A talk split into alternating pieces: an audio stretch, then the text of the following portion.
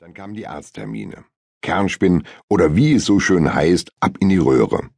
Da habe ich mir aus Sympathie auch eine Überweisung schreiben lassen, damit Mutter nicht so viel Schiss hat. Geteiltes Leid ist halbes Leid, oder Kinders? Nur, ich hatte natürlich mehr Bammel als Mutter, weil ich auf einmal darüber nachdachte, was ich denn machen würde, wenn die bei mir was Schlimmes finden. Und dann sitzt du da im Wartezimmer, das Herz rutscht dir in die Hose und die Angst kriecht dir ins Genick. Ich redete auf Mutter ein, um sie abzulenken, bis wir aufgerufen wurden und ins Besprechungszimmer zum Professor wackelten. Der schwafelte nicht rum, sondern kam gleich zur Sache. Ja, Frau Lichter, die eine Niere ist drei oder viermal so groß. Das ist nur noch ein Tumor. Leider bösartig, wie die Gewebeproben bestätigen. Ich hörte den Mann reden wie unter einer Glocke. Leider bösartig, echote es. Entsetzlich. Ich traute mich kaum zur Mutter rüberzuschauen. Kurze Pause. Der Arzt sah auf ein großes Foto und kristallklar stand die nächste Hiobsbotschaft im Raum. Gestreut in der Lunge. Tut mir leid. Das sieht wirklich nicht gut aus. Mutter zeigte keine Regung.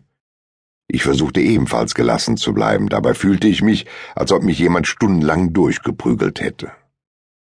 Wir fuhren schweigend in unserer Lethargie versunken nach Hause, während mein Kopf dröhnte wie ein Braunkohlebagger. Bei Mutter angekommen, haben wir die nächsten Termine beim Onkologen und unserem Kalender eingetragen. Dann wollte sie alleine sein. Die nächsten Tage waren grau und schwer wie Blei. Wir sprachen zwar über den Befund, aber seltsam abstrakt, ohne irgendwelche Konsequenzen zu benennen. Die schwiegen wir tot. Natürlich verbreiten sich schlechte Nachrichten in der Nachbarschaft auf sehr mysteriöse Weise, weil man sich nicht im entferntesten daran erinnern kann, irgendjemand überhaupt etwas erzählt zu haben.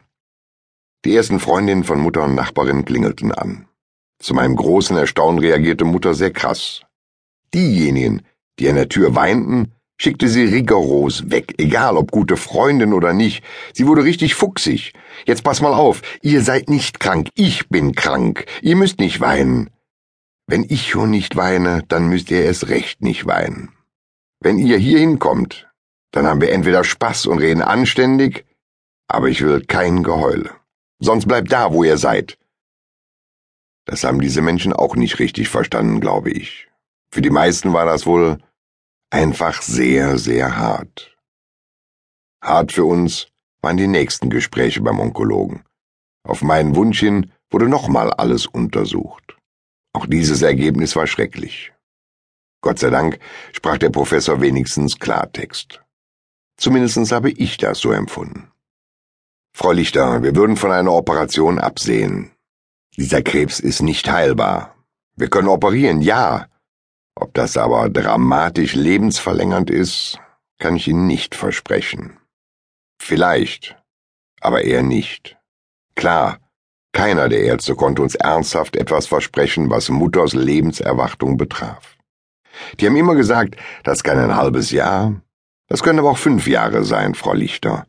Wir sind nicht der liebe Gott und wir wollen auch nicht Gott spielen. Wir können nur von Erfahrungswerten reden, aber auch die werden immer mal widerlegt. Fahren Sie nach Hause und überlegen Sie ganz in Ruhe, was Sie machen möchten. Und dann habe ich mit meiner Mutter Tage und Nächte lang überlegt, ob eine Operation Sinn macht oder nicht. Ich versuchte mit Engelszungen Mutter von meinem Standpunkt zu überzeugen. Mutter, du wolltest doch immer mit einem Kreuzfahrtschiff nach Venedig. Verdammt nochmal, ich habe jetzt zwei ganze Monate frei. Lass uns das machen. Deine Träume leben, Spaß haben, was erleben, pack die Koffer und los geht's.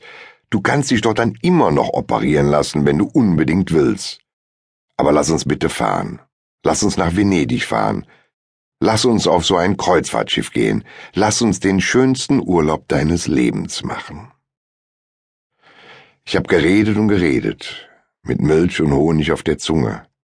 Aber Mutter saß nur vor mir, hat zugehört und mich mit verzweifeltem Blick angesehen. Nie geweint, nie geflucht, sich nie beschwert, bis sie ihre Entscheidung traf.